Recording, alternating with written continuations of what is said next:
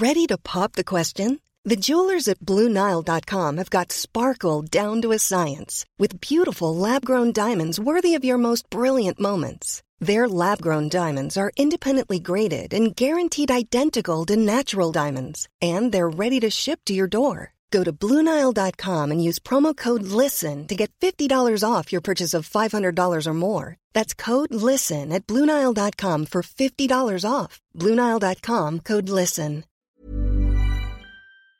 Les amis, bienvenue. J'espère que vous allez tous très bien, très très content, trop content de vous retrouver pour cette nouvelle vidéo. Ça fait grave plaisir d'être de retour parce que oui, on y est. On est le lundi 10 juillet et après quasiment deux semaines, je crois 11-12 jours d'absence sur la chaîne, et bah pour moi c'est la fin des vacances.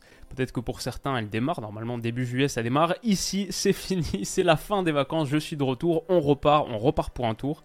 Et comme je crois pour pas mal de footballeurs qui reprennent le chemin des terrains d'entraînement en ce lundi, et bah ici la saison 2023-2024 elle commence aujourd'hui. Et alors, avant pas mal de sujets euh, variés qui vont arriver sur les jours qui viennent, on va se faire comme les deux dernières vidéos, parce qu'on avait fait un petit récap du mercato, parce qu'on a raté 2-3 trucs, l'actualité a été assez animée récemment sur les tout tout derniers jours, dernières heures même.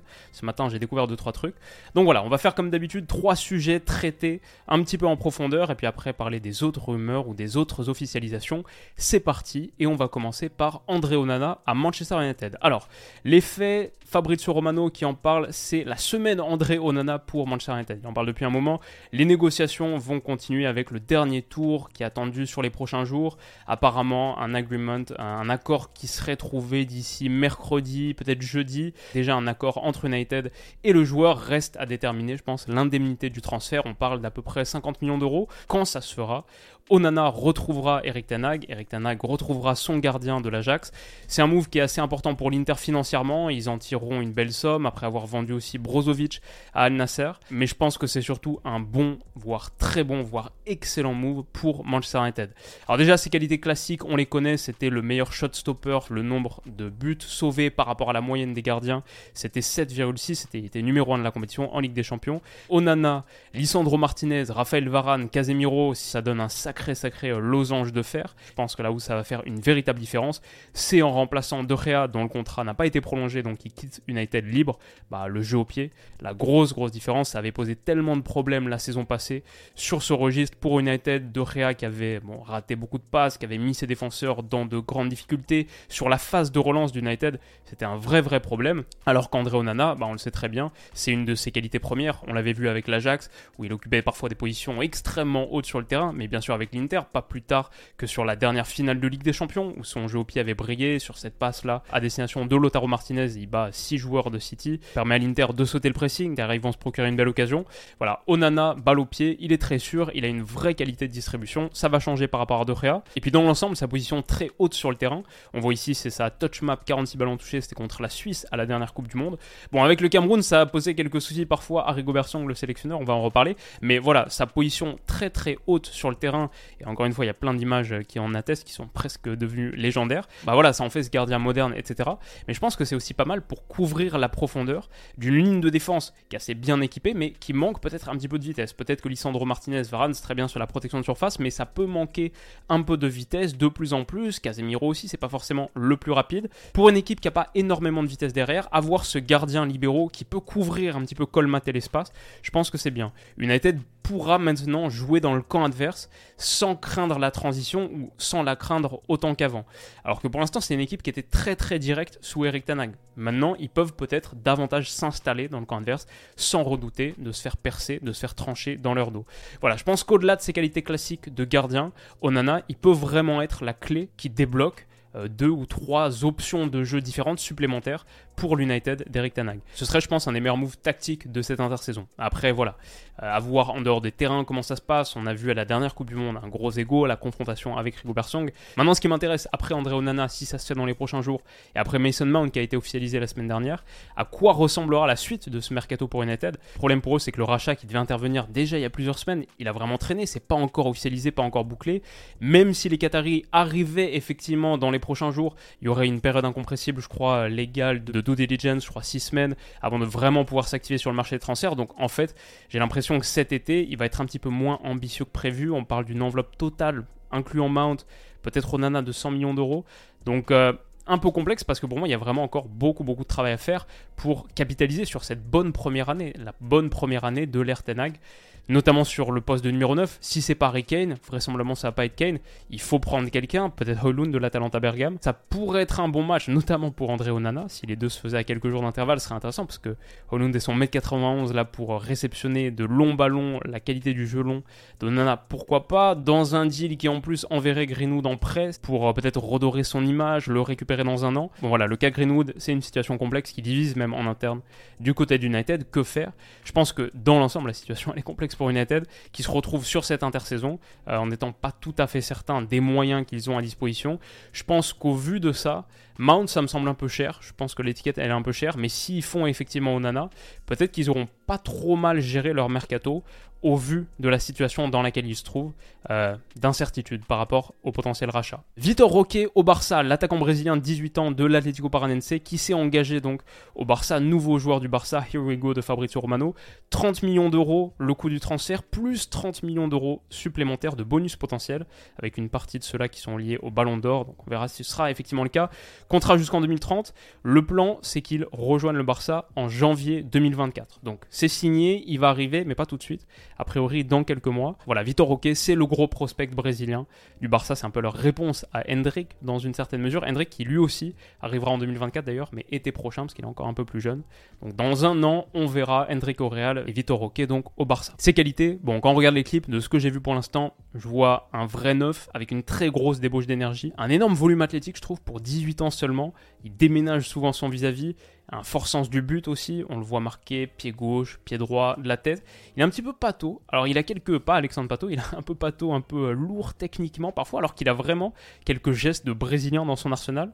Il passe des dribbles, donc il utilise sa mobilité, il réussit à se dégager d'espace, mais peut-être que son gabarit musclé renvoie cette impression d'un gars qui apprend encore parfaitement à se déplacer ou à bien s'équilibrer. Je sais pas, je le trouve pas totalement fluide, mais on voit un énorme, énorme potentiel, encore plus pour 18 ans. C'est un move long terme, c'est un move de construction d'effectifs. Je vais dire pour le Barça, ça me semble être une bonne pioche. Moi, je suis pas du tout spécialiste du championnat brésilien. De ce que j'ai vu pour l'instant, je trouve que pour 18 ans, c'est quand même assez impressionnant visuellement. Maintenant, move de construction d'effectifs, mais quand je vois le 11 du Barça, alors quand je vois le 11 du Barça, c'est pas mal. La perte de Busquets, si elle est effectivement compensée par Gundogan, même si pour moi c'est pas vraiment là son poste, c'est plus ici là à la place de Gavi. Mais dans le 3-2-5 qui est employé par Xavi, on a toujours Christensen, Araujo, Koundé, Ter Stegen, ok, Frankie, à voir à qui tu l'associes, peut-être Gundo, Gavi et Pedri, Dembélé s'il revient de sa blessure, Baldé, Lewandowski, enfin si Dembélé peut enchaîner les matchs. Voilà, le, 3-2-5, je le trouve très très correct. Mais au-delà de ce très bon 11 qui a toujours sa qualité défensive qui lui a permis de remporter la Liga, je crois qu'il s'est encaissé 14 buts seulement au bout de 34 journées, un truc comme ça. Bon, au-delà de cette qualité défensive, la profondeur d'effectif, je la trouve vraiment limite. Quand j'entends parler d'Oriol Romeu au milieu, 31 ans, de Giron, ça m'inquiète un peu parce que de l'autre côté, je vois le Real Madrid qui a fait Jude Bellingham, qui a fait Arda on va en reparler. Mais peut-être que Kylian Mbappé, il arrive dans quelques jours. Et si d'un côté t'as ça, de l'autre t'as ça. Euh, Bon, pour un Barça qui a vraiment besoin de se renforcer maintenant pour faire quelque chose en Ligue des Champions, faire cette grosse saison de Ligue des Champions que le club attend depuis longtemps, passer la prochaine en Europe, euh, je ne sais pas s'ils vont pouvoir être équipés suffisamment pour, alors que Xavi, je trouve, euh, commence à montrer de bonnes choses. Ah, en plus, il y a des jeunes super intéressants. Bref, j'espère voir le Barça être en capacité de faire euh, mieux et plus. Vitor Roque, c'est pas pour tout de suite. Voilà, au-delà de la construction d'effectifs, euh, moyen terme, long terme, je pense qu'il y a vraiment besoin de se renforcer là cet été sur la profondeur pour être compétitif en Europe. Vlaovic au Paris Saint-Germain, enfin, c'est la troisième chose dont on va discuter aujourd'hui en un peu de profondeur. Dusan Vlaovic, ciblé par le PSG, c'est sorti hier soir, Fabrizio Romano en a parlé. Il pourrait quitter la Juve si une offre intéressante arrivait. Il est un des quatre attaquants étant actuellement considérés par le PSG. Du coup, je me suis demandé, c'est lesquels les quatre? Ceux qu'on a entendus récemment, c'était quoi? Ozymen, euh, Kane et Colomwani. Je vois aucun de ces trois être fait par Paris, de ce que j'entends en ce moment. Donc, est-ce que Vlaovic pourrait être la recrue au poste de 9 pour le Paris Saint-Germain? Son portrait robot rapide, 23 euh, ans, 1m90, 75 kg, il est gaucher. Il est à la Juve depuis un an et demi. Il est arrivé au mercato hivernal 2022. Il était arrivé après avoir planté 20 buts en 24 matchs sur la première partie de saison avec la Fio, 21 juste en Serie A sur la saison précédente. Mais à la Juve, il a peut-être jamais totalement trouvé sa vitesse de croisière et encore moins la saison précédente avec seulement 14 buts, 10 en Serie A, dont quelques penalties. Il y a eu des soucis physiques, c'est sûr que ça n'a pas aidé. Deux blessures consécutives juste avant et juste après la Coupe du Monde. Dans un monde idéal, pour moi, c'est un joueur que la Juve garde, autour duquel peut-être le club bâtirait même son 11. C'est une vraie pointe avec un gros potentiel parce qu'il a que 23 ans. Il a été acheté quand même 81 millions d'euros il y a un an et demi seulement. Dans un monde idéal, je pense, la Juve le garde. Mais la Juve a de gros problèmes financiers. Ils ont fini 7ème de série à la saison dernière, à cause bien sûr de la déduction de points, sinon ils auraient fait top 4. Mais 7ème, donc pas qualifié pour la Ligue des Champions. Là, ils ont même trouvé un accord avec l'UFA pour euh, s'éliminer de la Conference League, histoire de pas être suspendu des compétitions européennes en 2024-2025, pour esquiver une potentielle sanction en 2024-2025.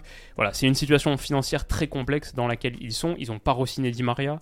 Leur move de l'été pour l'instant, c'est euh, convertir le prêt de Milik en transfert définitif à 6-7 millions d'euros. Et c'est Timothy Weah à 11. En gros, la Juve a pas d'argent.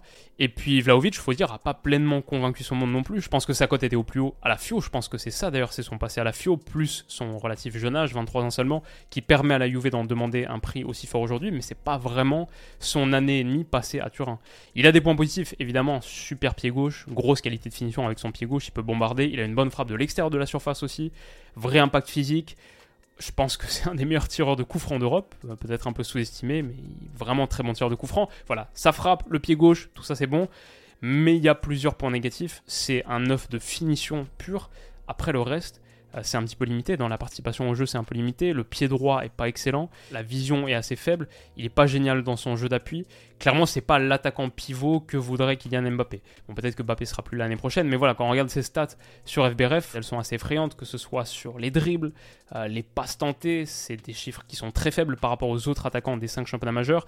Pareil sur la pression, c'est pas du tout, du tout un attaquant de pressing. Très faible volume de tacles, d'interceptions, de ballons contrés. Pour une équipe qui, sur son secteur offensif et qui peut-être dans l'ensemble veut changer un petit peu de mentalité, devenir beaucoup plus agressive, proactive défensivement, faire les efforts sans ballon, euh, Vlaovic, c'est plutôt le profil de neuf classique qui fait pas grand chose d'autre que marquer et qui en plus en ce moment est pas non plus dans une forme étincelante. Alors oui, c'est sûr, il y a des circonstances atténuantes. Sous Allegri, c'est sans doute difficile pour un attaquant de se montrer sous son meilleur jour en ce moment. Euh, les blessures, comme on dit, qui lui ont coûté, c'est dur de juger. Peut-être qu'il y a un monde dans lequel on se dit, euh, dans quelques années, on se dit, sa saison dernière là à la Juve, c'est la pire qu'il a connue de toute sa carrière. Toutes les autres ont été bonnes. Bon, peut-être, c'est possible. C'est dur aussi, je pense, de voir à quoi ressemblera l'animation offensive du Paris Saint-Germain. Donc euh, c'est dur de vraiment se prononcer sur un gars qui serait aussi important, qui serait le neuf titulaire, en fonction de si Mbappé reste ou non, ça a quand même une grande importance. Mais pour l'instant, je ne suis pas un grand fan de ce move, notamment pour euh, une équipe qui, a priori, veut être un petit peu plus euh, complète dans ce qu'elle propose. Comme on a dit, l'animation défensive, Kangeni par exemple, tout le travail défensif qu'il a bas, même s'il ne sera pas forcément titulaire. Voilà, moi c'est plus ce PSG là que j'aurais envie de voir, un PSG qui presse, etc. Euh, pour 80 millions d'euros, je pense que euh, ce serait trop pour euh, ce Vlaovic-là, pour le PSG. Mais à voir en fonction de quand on voit un petit peu le, projet offensif s'étoffer, quand on aura un petit peu plus d'informations. Pour l'instant, je trouve que c'est un peu trop. Les autres, et puis oui, parce qu'il y a eu quand même 2-3 autres trucs. Arda Güler au Real Madrid, je connais vraiment mal, à part que c'est un gros talent. Bien sûr, j'ai vu les mêmes images que tout le monde, mais c'est dur pour moi de vraiment évaluer. Ce que je peux dire, c'est que le Real à cette capacité d'attraction phénoménale. Quand tous les clubs du monde s'alignent sur un gars, parce que sa clause libératoire était si faible, quoi, 17,5, 20 millions d'euros, un truc comme ça. Quand tous les clubs du monde s'alignent, bah souvent le Real Madrid remporte la mise. Et même avec Bellingham, ça leur a permis de faire baisser le prix. Avec Kylian Mbappé, ils sont en concurrence avec personne d'autre. Encore un symbole de ça et d'un club qui, avec plus de moyens en ce moment que le Barça, hein, je pense qu'ils ont des coffres euh, plus profonds, moins de difficultés financières, mais ils sont en train de très bien se positionner pour l'avenir. Kim Min-jae au Bayern, ça va être officiel. Fabrizio Romano l'a dit, ça, ça traîne depuis quelques jours. Il y avait le service militaire. Voilà, je pense conclusion du dossier dans les prochains jours. Encore plus avec le transfert, le départ de Lucas Hernandez, un défenseur central qui en remplace un autre. Il y a aussi une nouvelle offre du Bayern pour Harry Kane, 10 millions de plus que celle qui était proposée avant de la première. Mais Postecoglou, conférence de presse il y a quelques minutes, a dit qu'il voulait qu'il reste. Et si Kane restait, on verra la suite du feuilleton bientôt. Manor Solomon à Tottenham, on en parlait beaucoup il y a quelques années, sans indemnité de transfert, donc il arrive en tant qu'agent libre depuis le Shakhtar. J'aimerais bien voir Tottenham compétitif la saison prochaine pour avoir un top 8 euh, fantastique en première ligue, pour avoir une vidéo prono classement de première ligue très très difficile à faire. Je pense que le secteur défensif c'est là où est la priorité, mais sans doute un bon talent qui rejoint Tottenham. Alors que Chelsea continue de dégraisser, Pulisic qui s'en va et qui va à la Milan, 20-25 millions, un truc comme ça, un contrat jusqu'en 2027. Alors la Milan avait vraiment besoin d'un ailier droit. Dans le 4-2-3 de Pioli. Mais je sais pas si c'est Pulisic qu'il leur faut. J'ai jamais été pleinement convaincu par le joueur. Donc euh, vraie décote en tout cas pour un gars qui était acheté quoi 60, 70 euh, millions à une époque. Là il part pour 20-25. Sinon on a quoi? L'Union Berlin qui se renforce avant la Ligue des Champions avec les arrivées de Brendan Aronson de Leeds relégué et peut-être David Datrofana en prêt. On en parle beaucoup aussi en provenance de Chelsea. Beaucoup de mouvements autour de Leipzig. Soboslai qui est parti à Liverpool et peut-être Gvardiol à City entre 80 et 100 millions d'euros. On verra si ça se fait. Soboslai c'est fait, euh, pas encore. Mais du coup, euh, derrière, Leipzig serait bien équipé pour mettre cette cinquantaine de millions d'euros sur Loïs Openda. Bon, perso, j'espère qu'Openda va rester, qu'on le verra en Ligue des Champions sous les couleurs de Lens, mais sinon 50, c'est une bonne somme et un club qui recrute très très bien, qui saura sans doute réinvestir cette manne judicieusement. Strasbourg, sinon via Chelsea, parce que Chelsea a racheté Strasbourg, en gros, euh, le fonds de Todd Bolly a racheté Strasbourg il y a quelques semaines. Strasbourg qui va peut-être tenter de signer Elie le talent de Montpellier, bon, on verra. Et enfin, Sergei Milinkovic-Savic, qui s'en va dans une forme d'anonymat, sans doute, à Al Hilal, à un an de la fin de son contrat, 40 millions d'euros pour le Serbe. À une époque, on l'annonçait souvent au PSG, il était un petit peu dans toutes les rubriques mercato des derniers intersaisons. Bon, a priori, lui aussi va prendre la direction du championnat saoudien. Bon, je dis enfin, mais il reste quand même un truc dont il faut qu'on parle, c'était le deuxième match de Summer League de Wemby avec les Spurs, 27 points, 12 rebonds, 3 blocs après une première sortie qui était un petit peu euh, difficile. Alors là, il a vraiment tout explosé. Il y avait déjà 5 blocs, je crois, sur le premier match. Et perso, c'est là-dessus qui m'impressionne le plus pour l'instant on voit des choses, quand même des images assez euh, hallucinantes. Mais sinon, il a trouvé un petit peu plus euh, d'adresse au tir et en général plus de participation, de contribution. Voilà, c'est que la Summer League, c'est que la pré-saison, mais kiffant de le voir sur un parquet NBA. On voit à quel point il est euh, brut. Il y a tellement, tellement de choses, je crois, à, affiner, à raffiner. Mais aussi, on voit le, potentiel qui est assez impressionnant. Et on continuera sans doute d'en parler un petit peu cette saison. Les amis, j'espère que cette vidéo de retour vous a plu. On repart pour un tour, voilà, on est de retour. Et euh, on se retrouve très très vite pour la prochaine. Prenez soin de vous, passez une excellente semaine qui démarre. Et à bientôt, vous m'avez manqué. À bientôt. Bisous.